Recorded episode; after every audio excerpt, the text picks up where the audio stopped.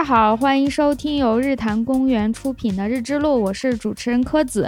今天这期节目呢，我们请到了一位老朋友巨浪老师，他已经多次做客我们节目，我会把他之前做客的链接都放在 show notes 里，然后还会补充一些今天聊到的内容，大家可以查看一下。这期节目呢是跟江苏人民出版社合作的专栏《思想库》的其中一期。今天我们想介绍的一本书叫做《人类式的生态经济学》，提到人类世这个概念，所以就请到了巨老师。来跟我们聊一下人类，因为他是人类学 专业。呃，那那我需要声明一下，我不能代表整个人类学这个行业，对，以以及我不能代表人类。我我是个人类，但我不能。你可以代表你自己。对我，我仅代表我自己，并以我个人的名义严正声明。但是我们可以聊一下自己的看法。起码这本书我觉得很好玩的是，它正好是我和巨老师专业的一个交叉吧，可以这样理解。因为我做的大概就是生态经济学，然后巨老师做人类学，我就觉得从我们两个的视角来同时看这本书，应该会有一些有意思的地方。嗯，这本书我在看的时候有两种感觉，很很好玩。就是粗看的时候感觉哇，这本书好好懂，里面有相当多的概念，像什么反人类中心主义啊之类的，这这这些概念都是我之前在。在人类学前沿这门课上，老师们讲啊，大家都很关注的一些热点概念。但是这本书细看的时候就难度很大了，涉及到相当多的经济学的知识，都是我不懂的概念啊、指标啊什么的，就得一边读一边查。所以这本书如果快快翻的话，很快就能翻完；仔细读的话，我估计可能一学期都读不完吧。对我感觉这本书其实挺适合做一个。就是研究生课程的书，对对对，作为研究生的第一学期，对，如果他们是学生态经济学的话，可以以这本书为一个入门，然后由这本书可以生发，嗯，特别像像那种顺藤摸瓜的那种综述，就就是这这本书里面超级多的参参考书目，每一章结束以后都是好几章的这个参考文献。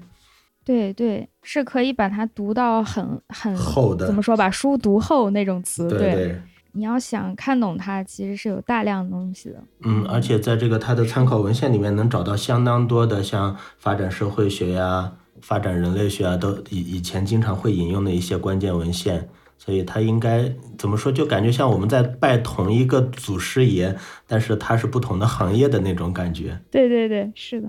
不过这个就是我我之前在一个经济学家的微博上看到，就是熊彼特说过的一句话，他就说，本身我们生活的这个社会，这个社会生活、经济发展这些事情，现实的事情，它就是一个洪流，不管你是用经济学还是用什么其他的学科视角，你只是切了一个切面嘛，嗯，本身大家想看的东西就是相同的，对，所以这些学科之间。没有本质上的差异，大家只是视角的区别。嗯，我们研究的都是这个社会，这个社会如何，就给这个社会系统如何运行提出各自的解释。大家都研究的是这个社会本身嘛，所以不管大家拜的大佬是谁，跟的导师是谁，读的学校是哪里，就是我们生活在这个时代，大家的思想都会有一些趋同接近。就好像读那种社会学的著作，大概二十世纪上半期、三十四十年代的这一批学者，无论他们国籍如何、学科专业如何，他们的思想都会有一些趋同。就每个时代的人，就都是怎么说？我们像是从同一个模子里面制造出来的一样。嗯，对对对，有一个主旋律。嗯，主旋律，主旋律，主旋律这词儿挺好啊。它有什么问题吗？啊，对但，不敢说，没问题，没问题，没问题，没问题，很好。好，回来说这本书，我最想聊的其实就是这本书的前三个字“人类史”这个概念，这几年真的太太火了，但是争议也特别特别的多。嗯，是的，我也是为了读懂这本书，我就去借了几本人类史的书来看，发现都是特别新，二零一五年以后才出的书，然后就发现是。就人类是到底从哪开始算，大家都没商量出一个所以然来。嗯嗯，有的说从工业革命开始算，有的说从地理大发现开始算，有的直接从人类就就是就是进入到文明时期开始算，还有的说从二十一世纪开始算。我我对这个概念熟悉的很晚，是因为，而且很有意思的是，这几年社会科学对人类世这个概念提的很多。它从标准定义上来讲，它应该是一个地质学的概念，它是世嘛？对，是的。因为从对地质年代上划分，但是实际上呢，我认识的做地质学的人对这个概念是没多大的兴趣兴趣的。嗯，对，反而是社会科学的这一边，包括涉及生态学吧，就是不是按文理来分的啊。就理科这边的生态学其实也蛮喜欢提人类世的。我跟你啊也去查了一下，就是到底这个概念从哪里来，它到底用什么时间划分的问题。我自己是说是做全新世的，这个在我概念里就已经是最新的一个世了，就是一万年前开始。嗯，以地质学的视角来看，这就很近了，一瞬间，一万年之内，对，就发生的很，就是这一万年内是具有一个稳定性的。那人类是他们提出的，比如地理大发现，还有工业革命，还有人类出现，这好像是三个比较常见的点。大家应该也能体会到为啥是这三个点。嗯，就是历史学的时间跨度到千年级别的时候，就已经感觉哇，好漫长了。可对于地质学来说，哇塞，这什么毛毛雨？所以大家的时间跨度不一样。我们可能做做微观研究做的比较多一点，所以人类是听起来就是一个很了不起、很宏观、很牛逼的概念了。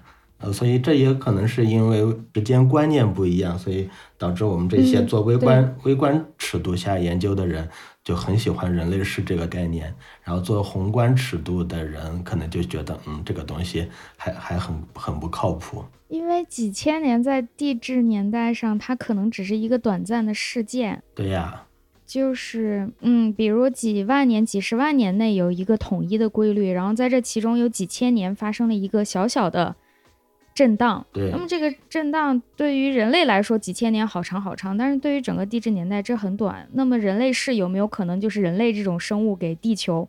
带来了一个短短的震荡呢，不好说啊。我之前查的一个资料，那个作者的观点特别好玩，我给柯子分享了。就是作者认为人类是这个概念依然是非常人类中心主义的，因为人类是这个概念的前提是人类这个物种还得存在个几万年到几百万年。但是如果人类这个物种在未来几百年到几千年的时间里面就把自己给玩死了，我们灭绝，那么人类是顶多算一个。一个事件，就像星那个什么星星仙女木事件一样。对，就是乍一看，人人类是这个词，好像显得我们很谦卑，就是哎呀，我们终于注意到自己有多坏了。嗯，我们要开始重视这件事，处理这件事。但其实想想，它也是人类自大的一个表现。你用自己来命名了一个视频什么呢？像你说的那个作者，他的观点。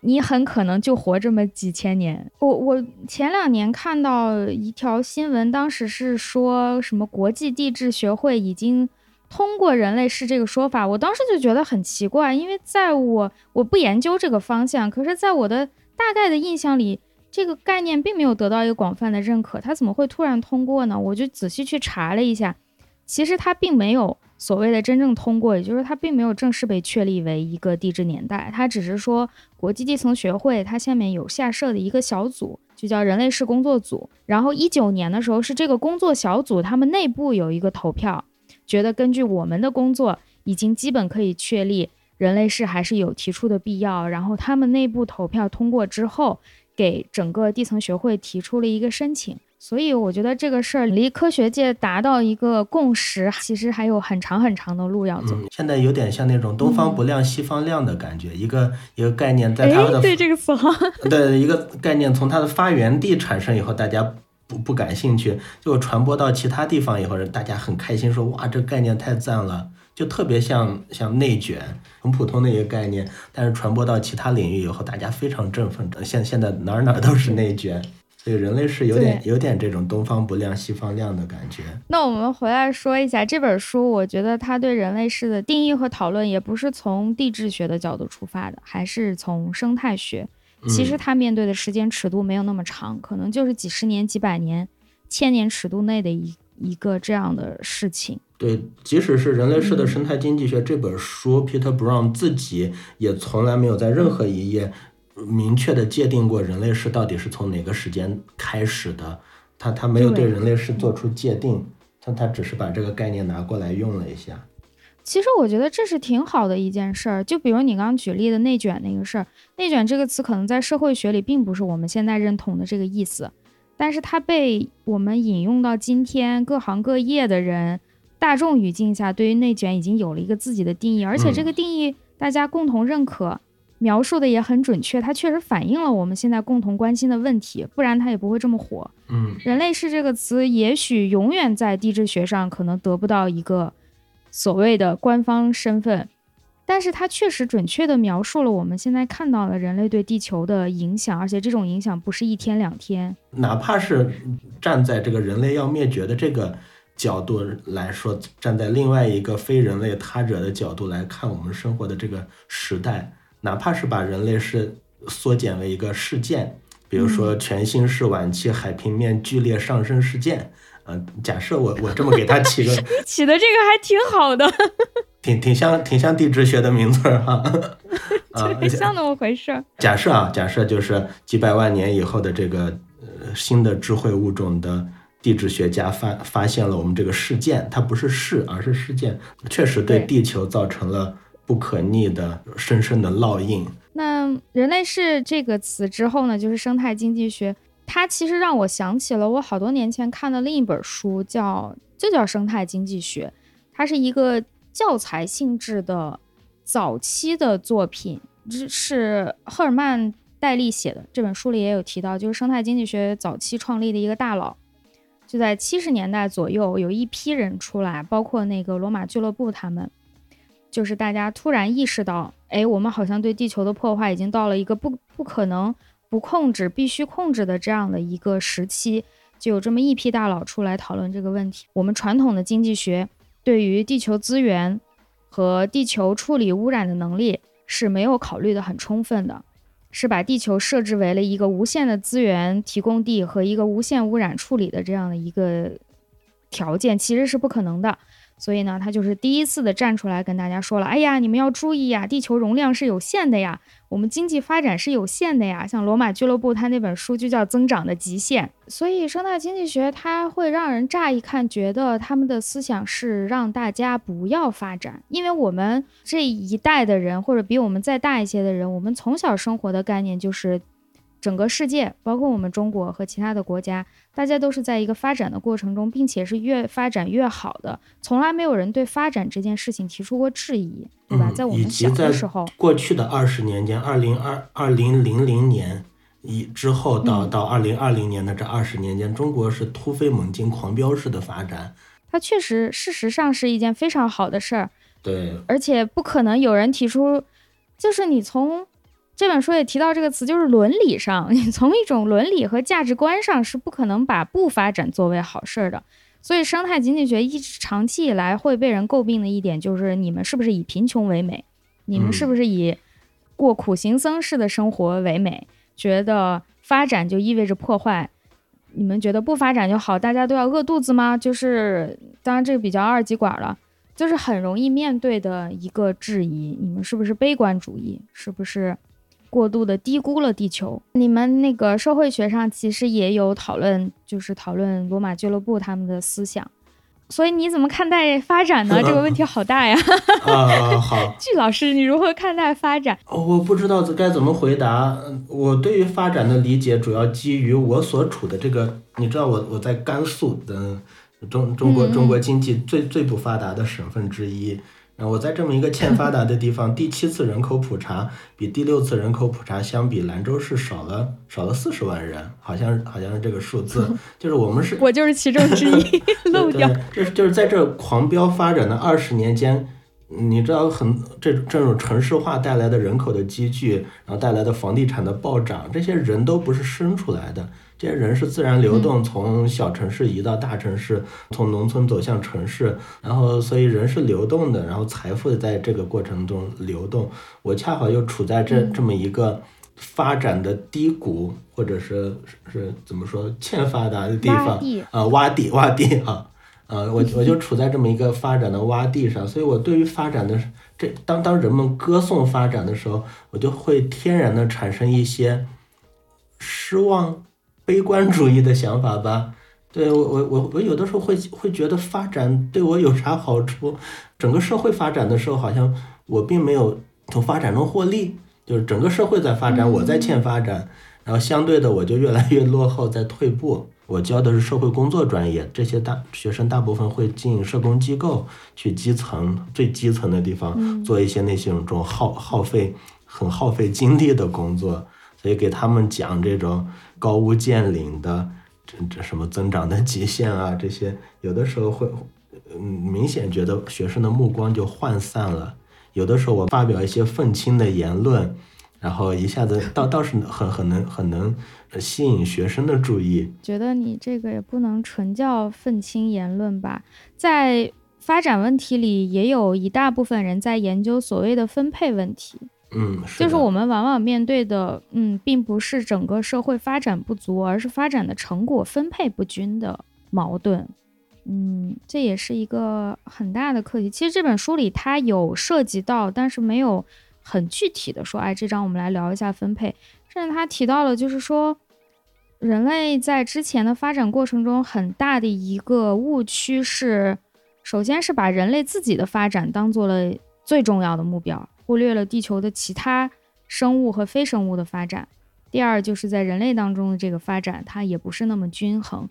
他提了一句话，我甚至觉得好佛系啊。他说。把所有人的繁荣当做自己的繁荣，把所有生物的繁荣当做自己的繁荣，想这不是菩萨吗？啊，对，是的，他在第一章的，哎，第二第一章还是第二章的时候，他就大张旗鼓的讲了好多好多甘地呀、佛教经济学啊、佛教伦理学。我甚至那段读到那部分的时候，我就把书扔一边，我赶快去查一下这这个 Peter Brown 他是不是有宗教背景。后来发现啊，他可能只是真的对东方文化很感兴趣。他说了好多好多印度啊、伊斯兰教的这种这种沙漠经济思想啊等等，呃，就觉得嗯，这个人这个人看名字挺白人的，怎么看着这个 这个一点都不白？他可能是对在他的那个文化学术环境里遇到了困境，所以他希望到另外的一个。地方来找一下有没有其他的解决方案，我猜是这样的思路。现在那个国际上很多地理学的会议，他都会专门留出一个 panel 是讨论所谓的原住民的嗯生态环境思想，因为他觉得很可能在他们所不熟悉、他们所谓的主流语境之外的地方会存在一些答案，他们应该放下自己原先的成见，觉得自己是科学家。应该去看一看现实的这些居民是怎么做的，嗯，也许能有一些不同的观念。嗯，他他的那个现实伦理学的这一部分里面，就这这本书他就用了好多的非西方的这种族裔，呃，像什么纳瓦霍人啊，纳瓦霍人是这个北美的一个特别著名的印第安的部部族。然后还有很多是你们社会学上很著名啊，我好像给你讲过纳瓦霍人的故事，就是由于研究研究纳瓦霍人的人实在太多了，以至于纳瓦霍人自己在讲自己的文化的时候，都要先翻一翻人类学著作。有一个叫 有呃这这个故事我特别爱讲，就是克鲁伯一个美国人类学家，他研究纳瓦霍人写了好多书。有一回呢，克鲁伯去一个纳瓦霍印第安人的家里面去做访谈。然后问到纳瓦霍的文化的问题的时候，这个人就说：“你稍等一下，我不是很确定，我稍后回答你。”然后就跑回里屋，然后过了十分钟回来说：“啊，关于我们的文化是这样的。”所以那克克鲁伯就认为可能里屋有一个德高望重的老祖母在在在给予指导。然后访谈结束以后就说：“能不能让我去见一下您？”里屋的那位老祖母或者老老爷爷，然后他说里屋其实没人，里屋放着一本书，是一个叫克鲁伯的 人类学家写的关于我们文化的书。嗯，所以所以其实我在读这本书的时候，呃，可能是因为专业的原因，所以读到关于这种非西方的呃各种文化思想的这部分的引用的时候，就会稍稍有点警惕，担担心遇到这种纳瓦霍事件，就说会不会是。你不知道你有没有知道有一个人叫马克思韦伯啊，他他是是是是社会学的一个祖师爷，然后他他写过一本书叫《儒教与新教》，大大概是这个名字啊，就有大大大量的在说说说中国的事儿，但是作为中国读者读起来以后就会有一种陌生感，说啊，我们的文化有这么牛逼吗？所所以其实我就在想，其实很多观念。不仅仅是学术观念，它经常是从一个地方发源，然后流流到一个地方，然后再回流过去。所以在看这些非西方的思想的时候，就会有一点警惕，说会不会是西方人为了 为了反思自己，然后刻意的去抬高了非西方的这些思想的地位。啊，有这样一点警惕，以及包括像人类世这个概念，会不会是这个概念流动了一大圈以后，就比它发源的时候更更加的高级，就是被注入了很多很多美好的愿望在这个概念里面。哎，但是我觉得这个现象本身也是有很大价值的，就是这个他者他为什么会这样选取这个概念，他为什么会照他的理问题去理解，他的视角去理解。其实侧面反映了他最想解决的问题是什么，他面对的困境是什么。嗯，是的，我留意到这个这个作者就是主要的几个作者都是加拿大人，然后加拿大这个国家，它就是整个北美当中对原住民文化、对对这种非非白人文化相相对比较包容的一个国家。然后他他这个所在的学校 McGill，它是魁北克的一个学校，所以。它是加拿大的法语区啊，所以它它本身的这个 这个区域，它的文化就不是那种很典型的西方文化，所以在这里诞生出一些反西方中心主义的思想，进而再去讨论反人类中心主义的思想，似乎有一这么一种环境社会上的一种一种必然吧。哎，他对他书里也提到了，就是以加拿大为一个所谓的发展停滞的例子。他用的是不是“停滞”这个词，我不太确定了。但就是引起了我前面想说的那个问题，就是发展到底有没有尽头？我们以前总会把发展形容成一个好事，那么不发展就是坏事，就是它的对立面。发展好像是永无止境的，我明天一定要比今天好，我才算好了，我才算往高处走了，人往高处走了。但是他在书中提到，其实我们可以认为。发展总有一天是有尽头的，我们应该走到一个稳态、一个稳定的状态下就停下了，这就最好了，不能再强求变得更好，那样不见得是一个好事。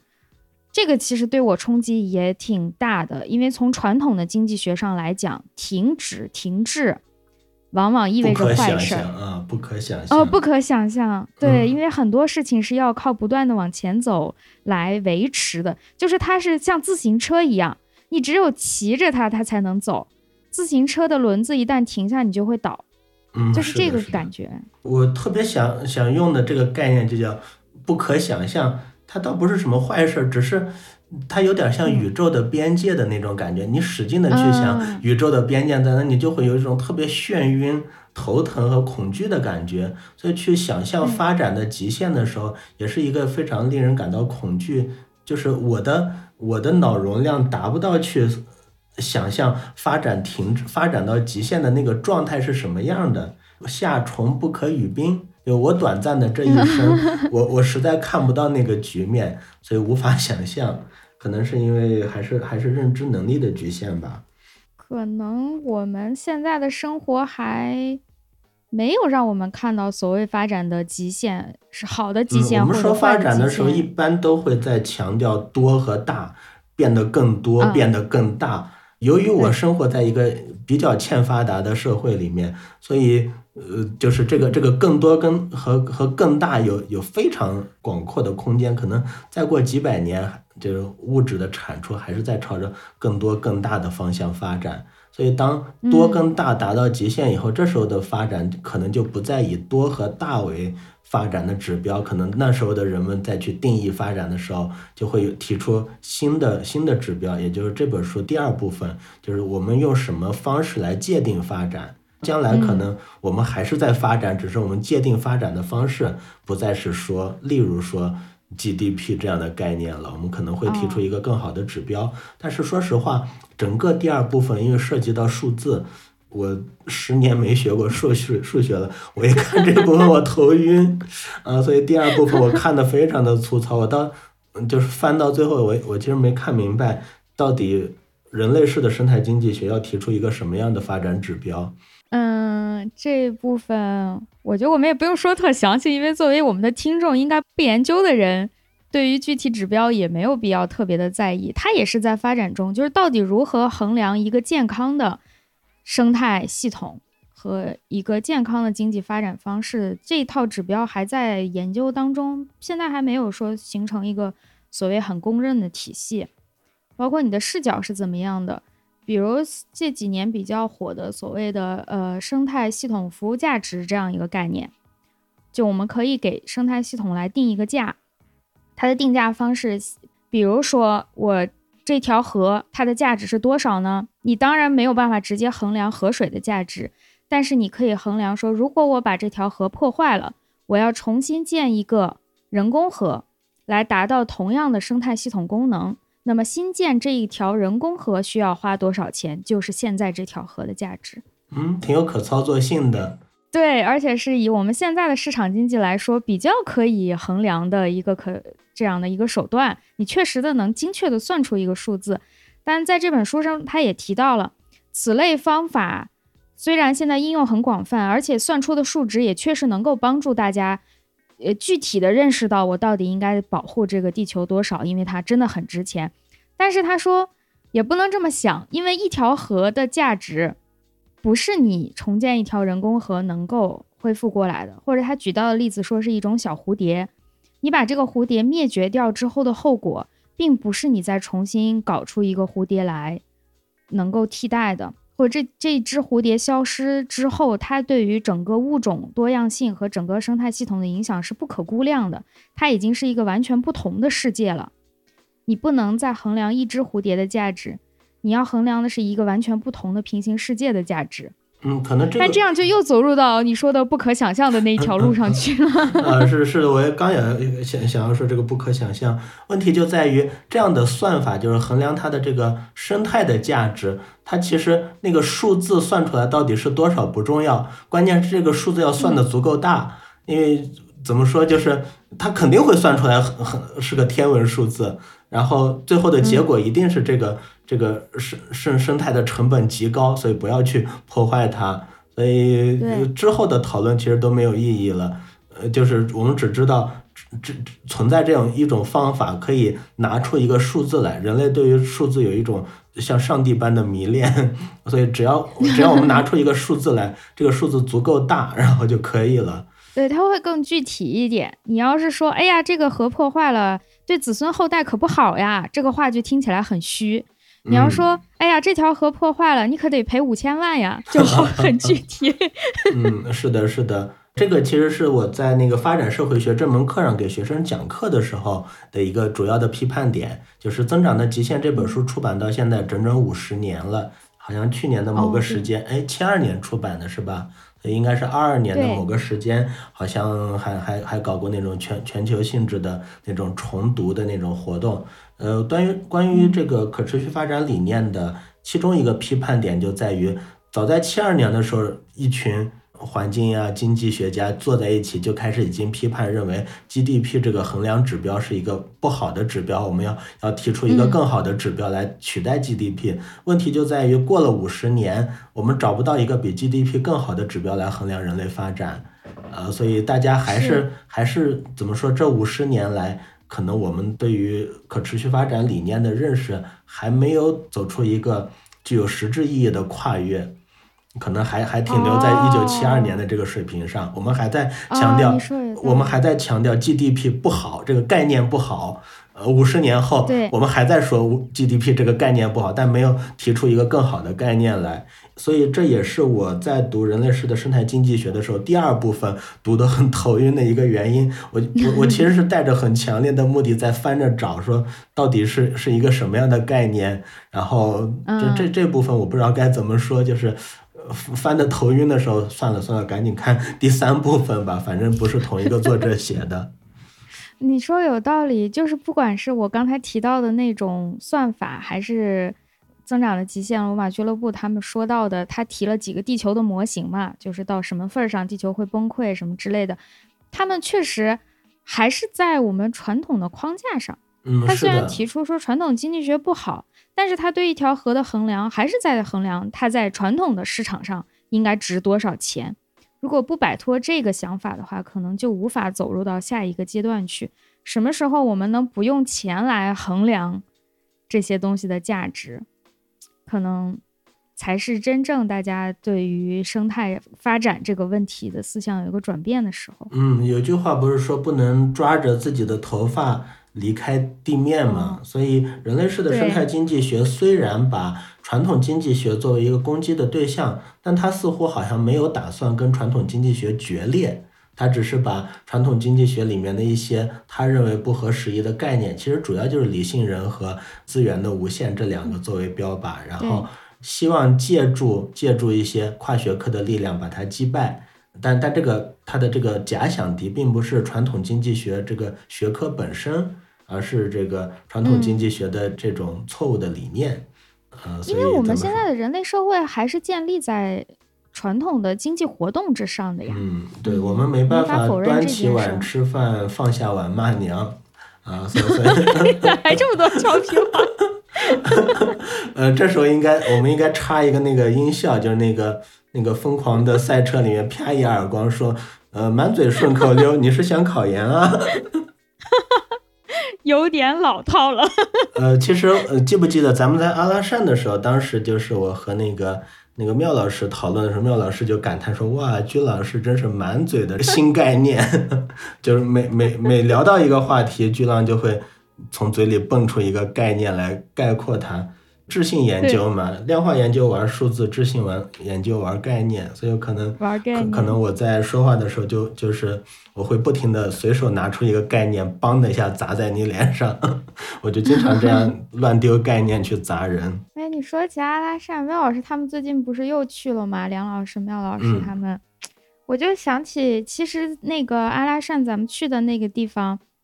巴丹吉林沙漠深处就是一个很典型的可以讨论发展这个问题的地方，它要比我们所说的，嗯，它可以帮助，因为那个社社会非常极端，就是地广人稀，只有二十户人家，二十多户人家啊，嗯，就是它它人口极少，然后体土地面积又极大，所以它可以帮助我们建立一些对于发展极限的想象力。就我们实在想不清楚发展的极限是什么样的时候，我们就可以到沙漠深处去假设，这就是全世界了，全世界就这几户人家了，我们就可以看一下发展到极限可能是一个什么样的状况。对呀，他的生活又是相对来说比较封闭的，嗯，在近几年稍微好一点，由于有网络了，交通也稍微好一点了，他们的生活跟外界联系比较多。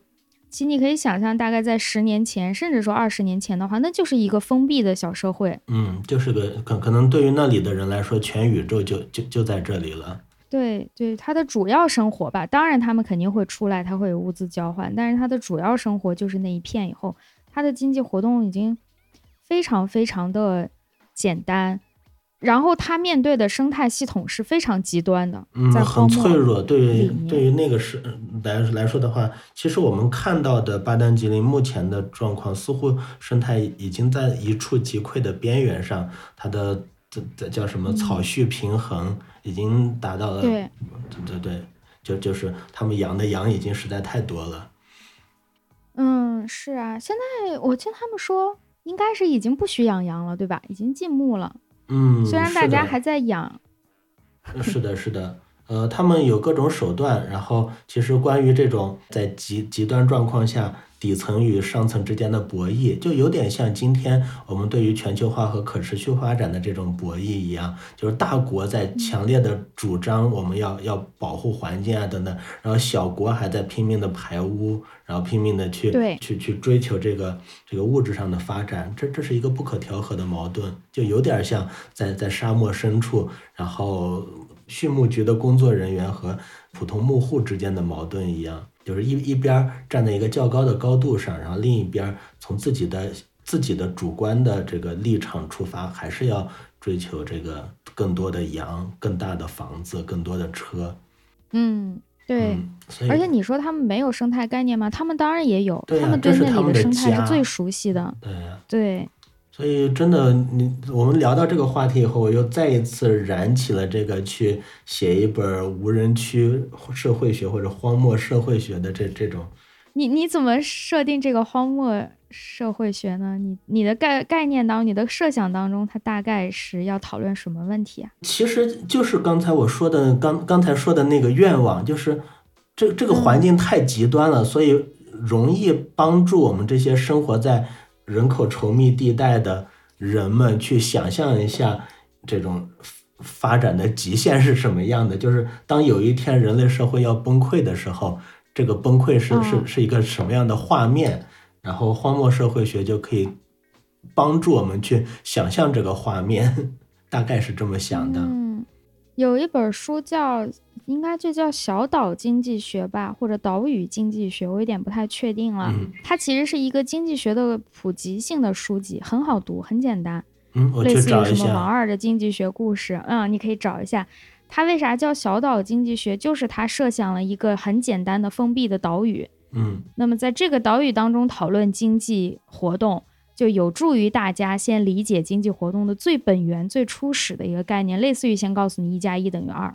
啊，这样你再推而演之的去理解更复杂的经济活动，就会更容易一点。我觉得你你的那本书可以起到这样一个作 用。呃，我懂了，我懂了，我去细访那本书，呃，我我去我去找一下。呃，其实最近一段时间，可能是由于我的这个。怎么说？科研压力的原因，我每读一本书的时候，我都在想，我是不是可以复刻他的研究，抄抄一抄。我是不是说太直白了？嗯，对对，我就在想《人类式的生态经济学》这本书，我在尤其是看到很社会学的那一部分的时候，我就在想，嗯，人类式的人类学，嗯，这本书题目不错，可以可以可以纳入我的写作计划。有道理。这本书确实，我始终觉得它可能对做研究的人会有很多启发。如果大家的自己的学科跟生态呀、经济呀，就社会科学吧，泛社会科学的学生读一下这本书，可能都会有一定的启发。这是我想到的。它不是一个很针对日常生活的一本书，它是一个纯粹知识上的一种理论性讨论的书籍。嗯，我的感觉是这样的。其实可能就是整个社会科学，尤其是像社会学、人类学这样的学科，这几年像非人他者、物质性视角、什么空间转向、本体论转向是特别热的词儿。而这本书 好多 熟悉的词啊，对对，是不是这几个概念也常听，对吧？就是对对对。不明觉厉 啊，对，这这些就是人类式的生态经济学讨论的，它就是人与自然的非二元关系。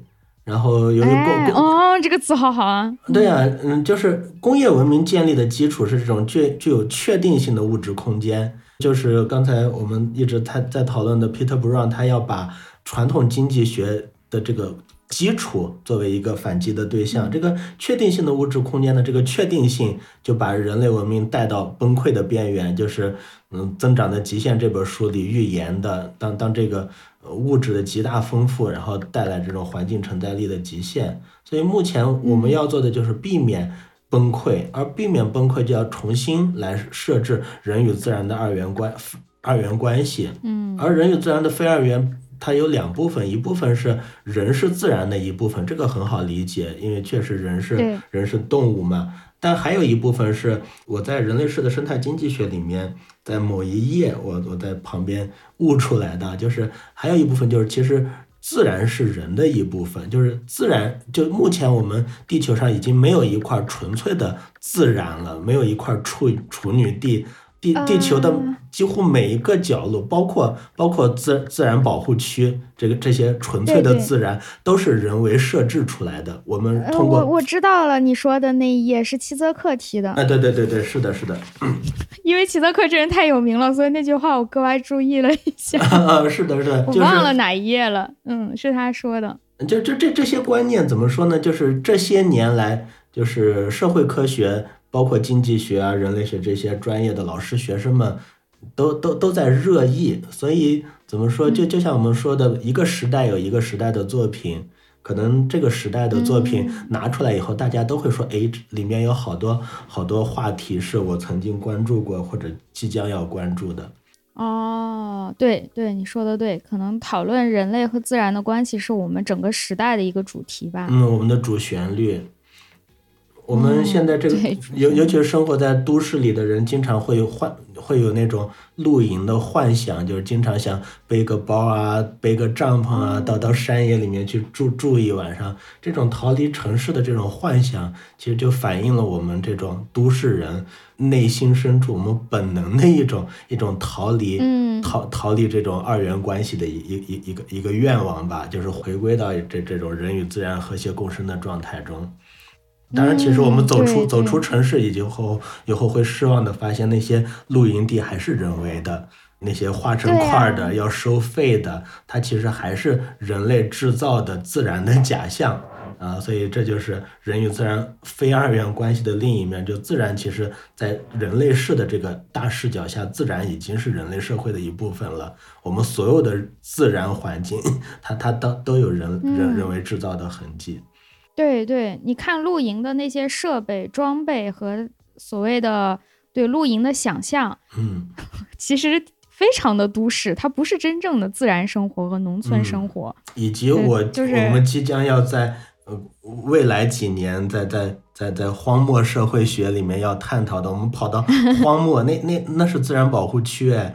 嗯，我我们其实嗯走进去看到的满地的车辙印，其实有相当多的人已经设设法跑进去，然后在那里留下痕迹，以及自然保护区本身要依赖于人类社会的强有力的法律制度的限定，才能使那里保持自然。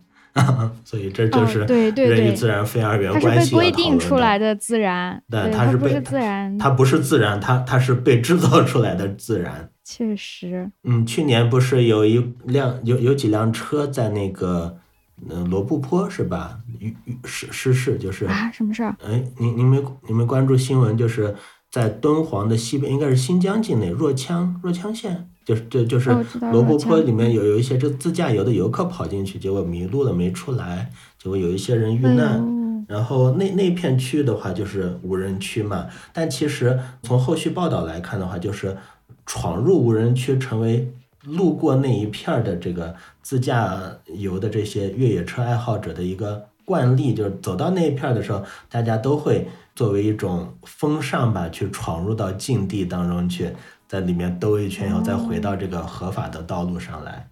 嗯我说这些乱七八糟的，主要就是还是在围绕人与自然的非二元关系上，以及以及就是呃人人造的自然和人是自然的这这这这两两者之间。就是你这个描述让我感觉地球上已经没有什么地方，嗯，就从我定量的思路上来讲，地球上已经没有什么地方是没有被我们用数值标记的了。像无人区，它的嗯。标记是零，而不是空缺，不是对，零也是个数字，N U 对 L，对，它是零，它标记了说这个地方我们查看了，这里没有人，就是说明他已经查了，他已经查他了，知道啊，那不是未知，对，零零也是个数字，对 对，哪哪怕是零，它也是一个人已经标记过的数字。就就像我们在填表的时候，此这一栏不能为空。不能留空，得写个我就想无，对我，我第一次填表的时候纳闷说，我确实今年没有发表成果呀，我我只能空着提交。后来院长提示我说，你得写个无啊，我才明白，无嗯虽然是无，但它其实是有。哇，这句话真的好对道家哎，是吧？很很庄子。是啊，是啊，就是现在地球上已经没有什么地方是地表吧？我们说地嗯表，因为地地球里大家还不是很清楚，地表上真的好像已经没有什么地方是人类不知道的了。嗯，南极、北极、第三极高峰，然后各种沙漠无人区，其实大家已经知道那里到底有什么，只是我们选择不去那里居住而已。对，是的。哇，齐泽克老师 这个人的传奇故事太多了，所以我一下就注意到他了。他说的对，我还想问一个问题，就是因为你你调研也去过很多，我们通俗来讲乡蛮村荒地带或者是 哇更通俗了。好的，蛮荒地带。呃，我我其实这个问题还挺具体的，嗯就是因为我我的研究会涉及到一些现在最热最热的话题——全球变暖，就是生态学当中最热的话题——全球变暖。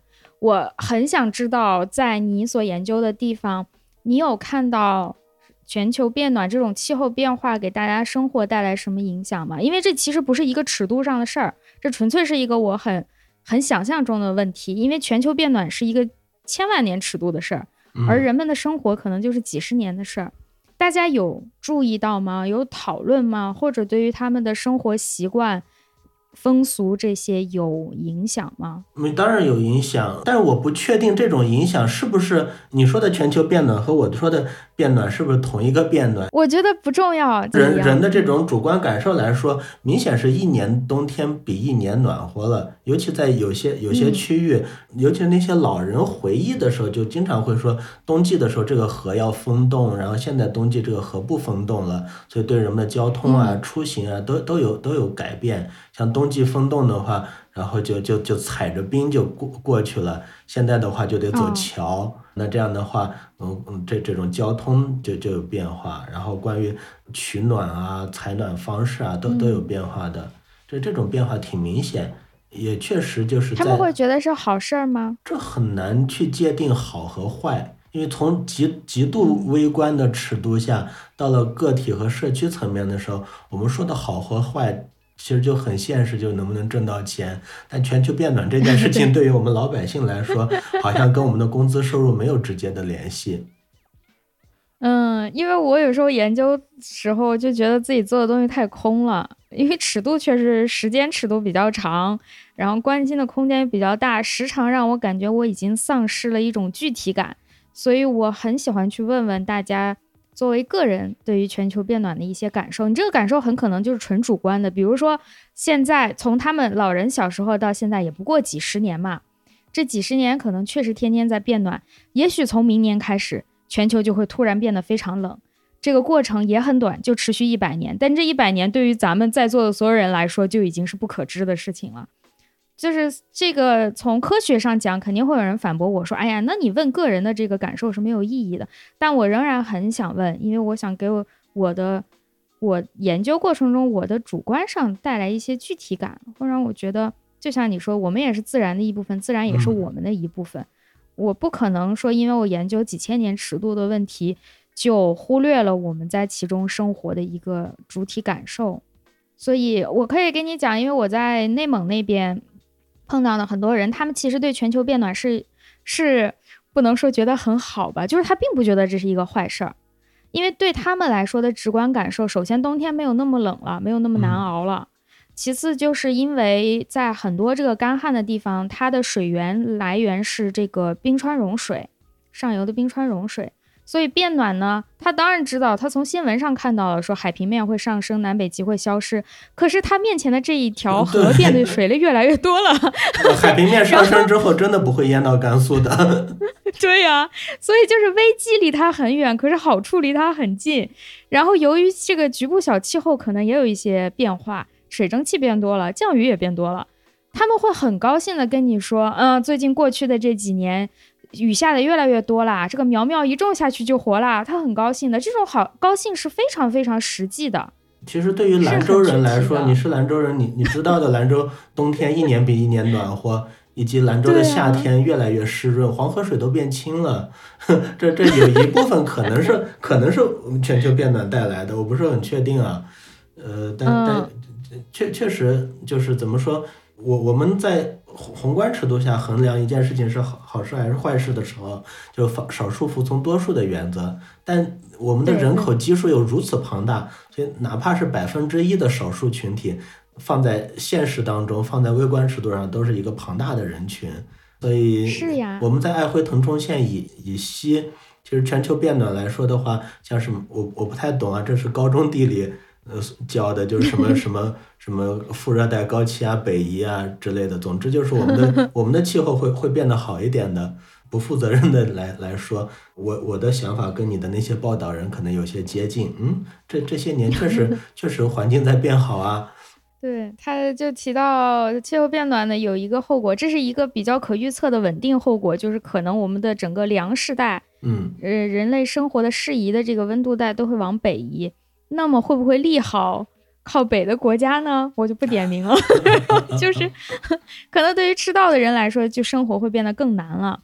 但是靠北的人，他以前过于寒冷无法种植的地区，哎，一下变得什么都能种了，物产丰富了，人的生活变好了，那就像这个书里也提到了，说可以把人类健康的这个概念移植给地球，我们来衡量一下地球是否健康。可是，就像一个人，你说一个人怎么样是完全的健康呢？没有人是完全健康的，对吧？他的身体一定有一部分有一点点小问题。嗯，首先这个小问题不影响他整个生存的话，就不是大问题。有时候小问题可能反而能维持他的生存，比如你总要有细胞代谢死亡。如果你所有的细胞都极其茁壮的不肯死亡，那你那你就得癌症了。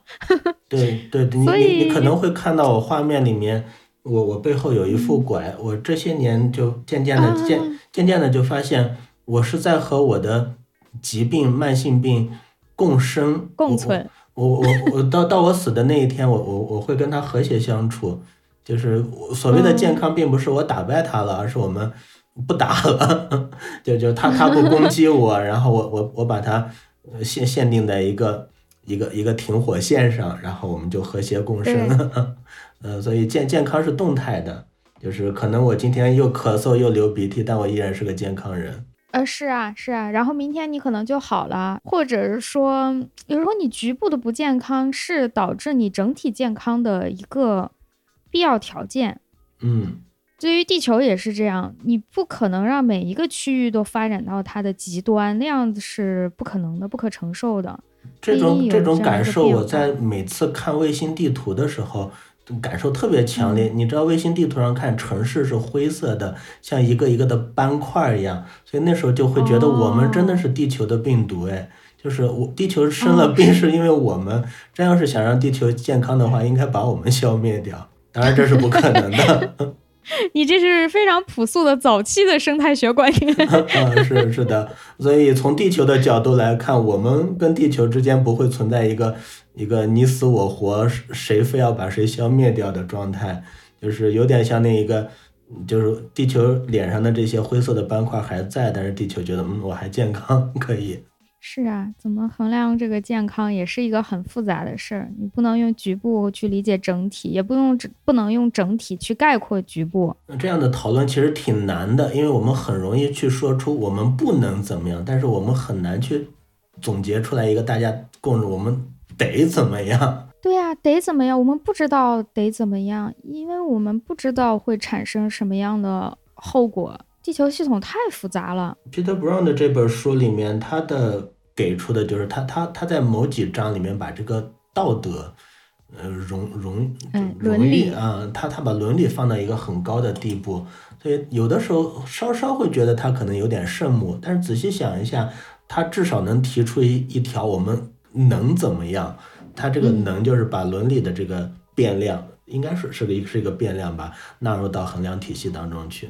但会不会有点？我我看到你说的这一些的时候，我其实很疑惑。比如说像那个挺菩萨的那段话，把所有生物的繁荣当做人类自己的繁荣。我们所有人当然知道这是对的，可是试问有几个人能做得到？而且这个做得到是要求你一一辈子永远这么做哦，不是说我今天保护小动物，今天去种一棵树，明天就怎么样？保护 小动物全体人类。小动了，小动老师肯定会听这一期节目的。你知道，你知道动动物保护主义有有一个很很好玩的事情是，动物保护主义会说动动物去去宣宣扬动物的利益嘛，但是不包括蚊子和苍蝇，就是我们要保护动物的利益，但是。呃，他他他他说的是这是人类中心主义吗？就对他他可能是就是把把人与动物之间设定出级别，他他是一个叫叫什么？嗯，连连续统是吧？我好久没学过数学了。他就是人人与人与非人之间，它有一个连续统，就是中间是递进的。然后呃，动物保护主义偏偏向的是那些人的属性比较接近的动物。然后可能会分出级别对我们有用的。对，嗯，然后你知道，作作为宠物的动物，它大部分都会有点通人性，像什么猫猫狗狗的这些感情丰富的动物。然后这时候我你你开始宣扬水质的利益，甚甚至广 广义上的很多动螨虫，呃，水熊虫这样的 这样的没没没有什么神经元的这些动物，它们它们也是动物哦。对啊。嗯，但但是这时候没没有多少人会响应你了。是你说，如果把世上所有的蚊子都灭绝了，其实对地球系统也是非常大的破坏。嗯，是的，很少有人会说啊，我们要去捍卫蚊子的利益。对呀，嗯，但确实从像你刚才说的，从生态经济学的角度来讲，蚊子的利益我们也得捍卫哦，把蚊子全消灭掉是件很可怕的事情。哎，是的，我我还想问一个问题，我们其实讨论了，刚刚包括你说的，呃，未来的事没有人会知道怎么样，我们不知道往哪条路上走，就是因为未来是不可知的嘛，哪怕明天下一秒都是不可知的。我没说这句话，也是生态经济学。我没说这句话，你没有说，我说的，我说的，就是你。我强调的是 不可想象。迷惑的表情了。我强调的是不可想象，就是从你这不可想象，我引引申出的想法就是，为啥这这个学科，包括很多的科学科，会让大家感觉到疑惑和困惑，就是因为未来是不可知的。嗯。而我们总是想。确定未来会有什么坏事发生，我们要规避它；有什么好事发生，我们要让它发生。所以，呃，在生态经济学里有一个很大的讨论，就是这个地球保护不光是关于我们这一代人的，这是肯定的。就是这个学科当中的很多的现实问题解决推进不下去，就是因为你总在跟当代人讲未来的利益。嗯，而对于我们来说，其实说白了，咱们现在就是放开了造。把这个地球上的东西全造完，咱们这代人也还是能活得好好的啊！是的，大家啊，除非搞出炸弹来，就是说正常的消耗资源和排放污染的话，是不至于把我们这一代人搞死的。那么你如何说服我们这一代人来保护地球，其实是一个很大很大的问题。是啊，我甚至可能连自己家的人都说服不了。对，其实而且包括我们自己每一个人也也说服不了自己呀。你你。就是你知道哦，保护地球很重要，我们应该少消耗资源，你就能今天把自己饿死吗？也不可能，没有人会这么伟大，这个伟大也没有必要了，它不是一种真正的可持续。就是怎么考虑这种代际的公平？我非常非常好奇的一点就是，你现在已经做爸爸了，啊，终于聊到这个话题了。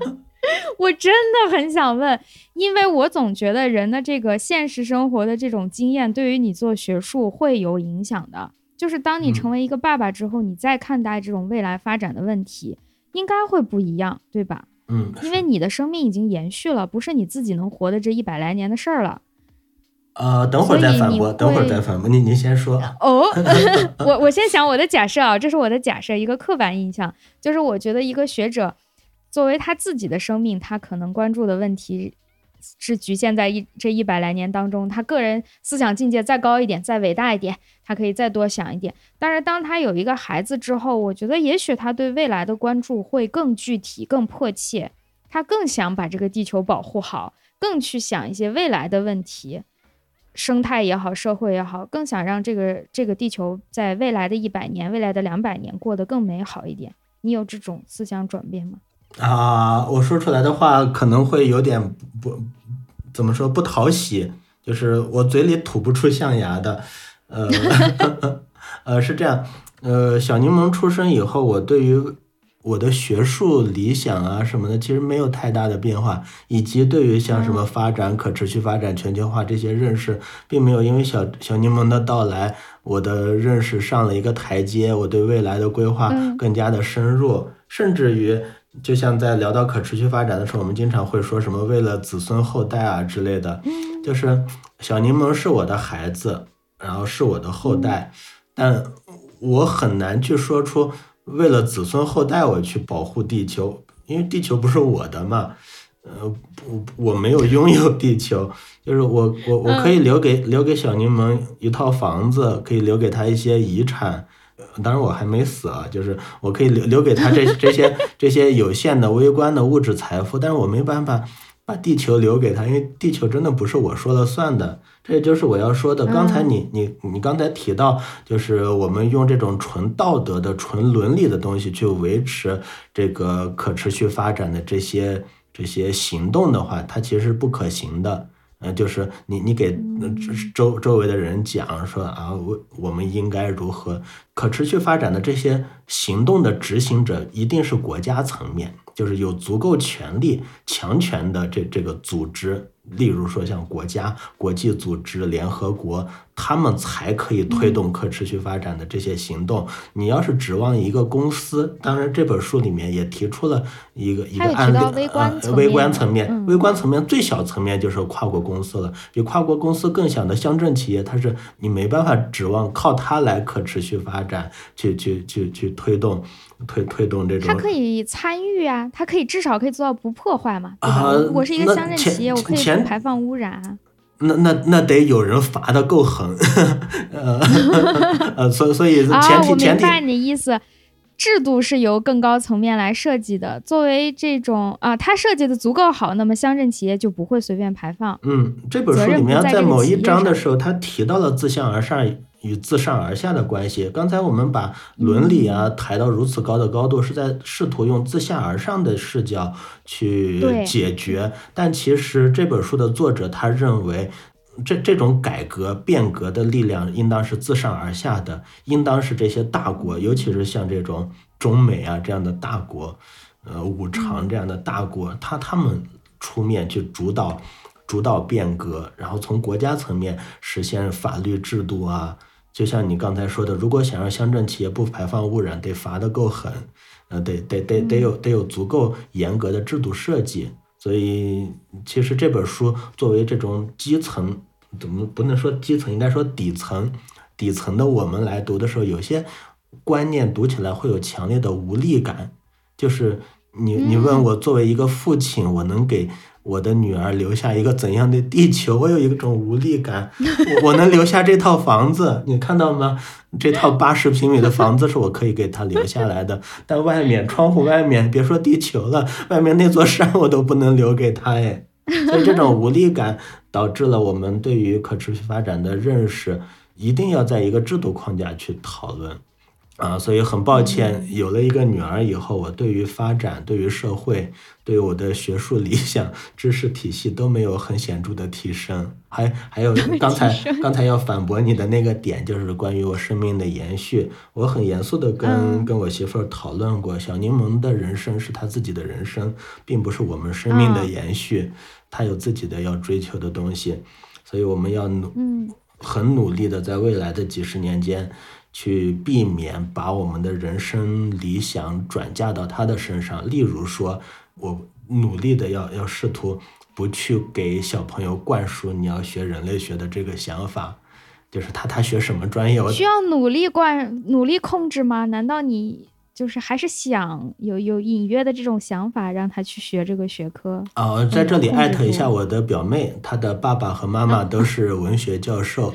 然后他他学了文文学专业，在在一个学术家庭里面，呃，小孩子很容易受到父母的专业观念的影响。因为我们聊天的时候，小孩子一定会听嘛。虽然他现在只有四个月，我们聊天的时候他已经在竖着耳朵听了。所以将来我和小柠檬的妈妈 去讨论讨论人类学、社会学的时候，他一定会竖着耳朵听。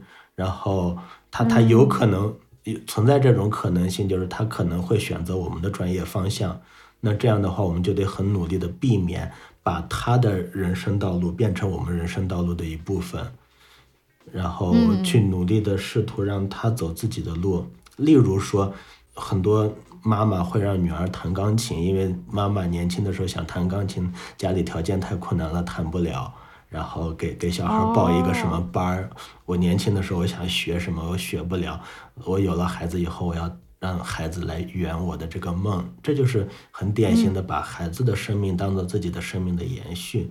而我希望避免的就是，我我我的人生理想我自己去实现，不要让小孩子替我实现。嗯，其实你这个答案也不算像你说的是一个不讨喜或者负面的，这个问题的答案可能嗯不存在什么正确或者正向的。它只是一个非常常见的，我刚提出的那一种假设，就是一个非常常见的假设，就是当我们讨论一些有关于未来的地球发展、人类发展的问题的时候，我们应该一把他们看作我们自己的子孙后代，要替他们去着想，就是一种父母式的规划。爹味儿但是当你 对，有一点爹味儿。但是当你提到一个宏观层面上、全体人类的层面上，你不得不这么想，因为不这么想的话，真的会发生就是咱们这代人把地球造完拉倒的这种 后果。嗯，你总是得替他想想，而且这些人他很可能还没有出生，或者说他出生了像小柠檬一样还不怎么能说话。嗯，你让他怎么发表意见，他是没有什么权利的，得由我们这些掌握权力的人来给他主动的分利益。这也是我觉得在生态经济学伦理当中很难很难做得到，但是恐怕必须必须得做的必须得做一做件事儿。嗯，那你说的对对，我对我刚才所说的这个观点，嗯、致歉，可可能有点过于 为什么要致歉？你说的很好啊，你说的很很具体，很真实啊。呃，我我刚才不是说制度框架吗？就是我想象中我是没有权利的人，然后呃，生态环境的保护得有那些有权利的人去去做。但是仔细想了一下，我其实有权利的。我现在要对一个四个月大的小生命负责，所以我有一点点权利要要去行 使。就比如说，你觉得他多少岁能听懂这期节目？不能说听懂吧，就是他会感兴趣。嗯，天哪，我不知道。从从从目前目前来看，好像好我经常觉得他好像能听懂我说的好多话，但其实我知道这 就理性的声音告诉我，肯定肯定是错觉。小孩特别像动物，像像小小猫、小狗那样，他他是在嗯观察我们的感情、情绪。啊，他有的时候我我会误以为他他听懂了我们聊天，但他可能是是比较喜欢这个氛围。嗯，我们都是这样走过来，都是从这样观察和学习过程中走到今天。就嗯、我要开始升华了，就像人类一样，啊 就像呃，再再次强调，我不能代表人类。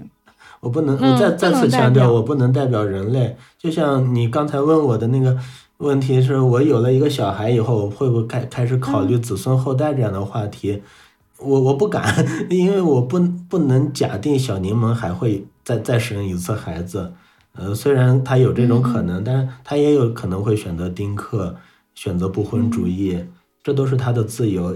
尽管听起来有点让我悲伤，但我跟媳妇儿讨论过，如果小柠檬是一个，比如说他是一个性，他他未来成长为一个性少数者嗯，LGBT 人士，我们要不要继续支？是不是讨论的太远了呀？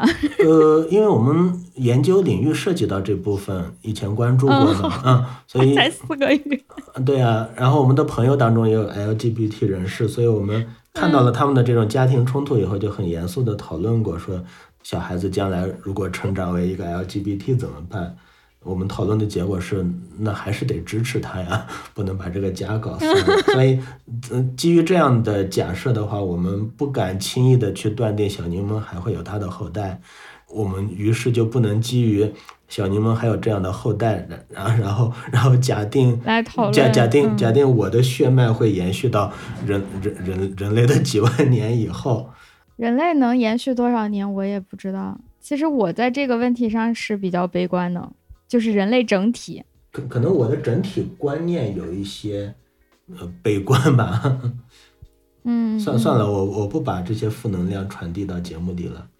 嗯，我也是这么想。其实我也是一个总体比较悲观，但我们可以不这么聊，这么聊就没有什么做研究的必要了，嗯，就不去想它。哪怕不说做研究的事情，就是我猜测啊，我猜测可能听播客的人里面，相当多的人会和我一样，一般会选择像什么快快入睡的时候啊，或者说蹲嗯蹲马桶的时候去听，然后 来听，啊、所以这这种话题特别容易陷入失眠，越听越 emo。我我还是期待咱们能够像日之路以往的节目一样，大家一顿爆笑。我们会强行爆笑，没有任何原因的笑，然后评啊论区就会有人说有什么好笑的，一直在那里笑。这是我最快乐的时刻。哎，我怎么想到这个？但我真的很想说，就是看到评论区有人对于我们的项目感到莫名其妙，其实我觉得挺有意思的。嗯，哄小孩的时候我就纳闷，我有什么可笑的？然后小孩就哈哈哈很开心。我我真的很羡慕这种这这这种状态，毫无理由的快乐。这个挺好的嘛。那你说对，在衡量人类发展的标准中，从来不包含快乐，你不觉得这是一个很大的问题吗？哎，呃，有 有快乐有快乐。那这这这段别录啊，我查一下，不是叫国民是国民 我给幸福你留着。国民幸幸福指数啊，G N H 怎么衡量幸福呃呢呃，G N H G N H GNH happiness 吗？应该是是的，国民幸福指数就是个别的小国家会拿它试图取代 GDP。它有啥啥指标？讲呃，它好像是那种做调查问卷，然后然后问你快乐吗这样的问题，然后看大爷您幸福吗？我姓张。这这样。我我觉得有点难，这个不是我我的质疑啊，不是我觉得说，哎呀，怎么不考虑快乐呢？事事实上也确实很难衡量什么叫快乐，每个人的快乐也不一样，快乐也不一定是要笑出来，有些人嗯平静就是快乐，嗯，是的，是的。确实很难。这这个呃，这个书里也提到，就是当他在讲到所谓发展的这个稳定状态的时候，也有提，我们现在发展往往和经济是强绑定的，就是经济水平越来越高，我们会把它定义为一种发展。那是不是有一天我们的经济是可以不再往前走了，但是我们社会的其他方面变得越来越好？你这不是共产主义吗？哇，多好！这个结尾真好，啊特别的正确。啊啊！说起共产主义来，这本书的第一章的第一页的第一句话在戏仿那个哦，呃共产共产党宣言。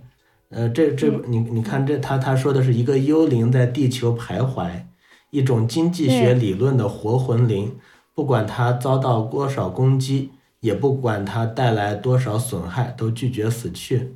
就是这一句话是很明显是在 parody 那个共产党宣言的第一句话，一个幽灵，一个共产主义主义的幽灵在欧洲游荡。灵啊，所以所以作作者应该没有在此处很明确的引用共产党宣言，只是我觉得这个句子结构特别相似。如果作者故意是这么写的话，那作者大概率就是想拿人类社会，呃的这个嗯生态经济学来，不是人类社会，就是人类式的生态经济学。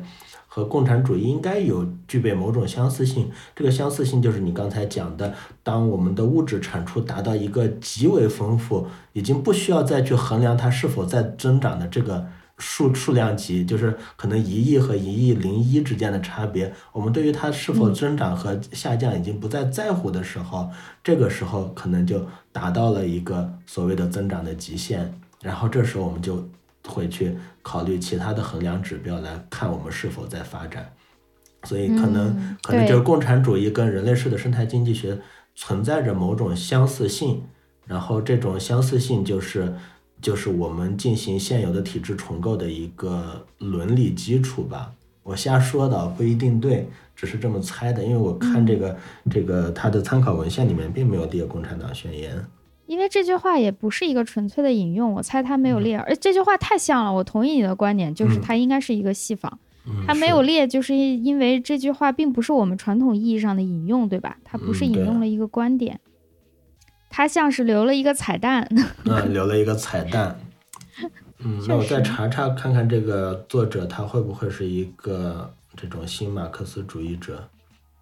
有在西方的，尤其是社会学当中，相当多的西方社会学家比较的认同这个这种，就是西方那一个流派的马克思主义。也许你从公开的资料上并不能查到他是不是一个新马克思主义者啊什么之类的，嗯但是你很难想象一个研究生态经济学而且想法如此深入的人是完全不认同，那基本上不太可能，我是觉得。对的，对的。嗯啊，好开心！我我好像跟你聊了一下以后，发现我对于这本书的理解好像还没有那么的糟糕。就我经常会觉得，我是不是这段理解错了呀？他是不是不是这个意思啊？跟你一聊说啊，与我心有戚戚焉，我没有读读，万一是读咱俩错都错了呢？那就也很有可能啊。啊，是，管他呢，有有有一个和我一样的呃声音就好了。我相信肯定不止不止咱俩，嗯书发出来不就让人解读？也许过五年咱俩从头看，就会发现我们俩自己错了，啊，也是有可能的。嗯，我们自己的今天的自己也不是明天的自己，对吧？对呀，人不能踏入同一条河流嘛，对吧？对，好的。那我们可以看评论区，看看有有人有人有没有会读过这书以后，然后跟我们讨论，说然后对去去强调。然后大家有什么不同的想法，也可以跟我们讲讲。说实话，这本书我也不敢说我读懂了，嗯，我只能说我读完以后，我自以为我明白了一些内容，所以拿出来跟鞠老师讨论一下。也真的，也许过几天、过几年，或者别人来给我讲一讲以后，我发现我很多理解是错误的。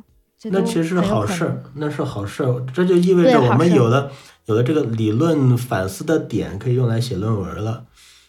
哎，好主意！所以大家有什么想法，多跟我们交流一下。对对对我我我好像我们每年的这个时候都要围绕着论文啊、本子啊、基金啊聊一次。年底。嗯，每到年底都要聊一次。好了好了，我们我们在在在本子上聊吧，不不不在这样的场合说这些了。OK，那我们再推荐啊，虽然我们就不停的 Q 这本书了，我还是要再推荐一下。就是江苏人民出版社的这本叫做《人类式的生态经济学》，是属于这个江苏人民出版社的一个生态系列的书。在这个系列当中，有很多的著作都是关注我们这个地球、关注我们共同生活的这个家园。欢迎大家来购买阅读这本书。好的，那最后一个环节就是请。巨老师来推荐一首歌，你还记得吗？呃，记得这个环节。然后我有一个，我我之前没有跟您商量过，所以我在这里说出来可能稍微有点大胆啊。就是我我有个想法，我 我有个想法，就是我们既然在讨论这个反人类中心主义，所以我我可不可以要求，就是最后我推荐一段白噪音，就那种打雷啊、下雨轰隆隆的那种，就是。我我我我给你发一段，就是哄孩子睡觉的时候，我发现这个可能比那个催眠曲效果好。然后它它其实不算严格意义上的音乐或者歌曲，但是我觉得或许可以用来做结尾吧。就是要不试一下？可以可以，太好了，非常符合这个主题。对，符合这个主题，就是一个没有人类的世界。就想象一下，如果人类不进化出来的话，可能此时此刻就是那个声音轰隆隆，然后风啊，然后。雨啊，哗啦啦的声音，并且如果有人真的和我一样，每天晚上睡觉前听日之路的话，可能这段声音还挺助眠。可以，可以。要要不试一下？那我就推荐一段一段下雨主题的这个白噪音吧。好，特别好哇！没想到是这样的，特别好。好，我们试一下，试一下。OK，那谢谢剧老师，有空我们再聊。好，有空再聊。话题想聊。好。OK，那这期就先这样啦，拜拜。嗯，拜拜。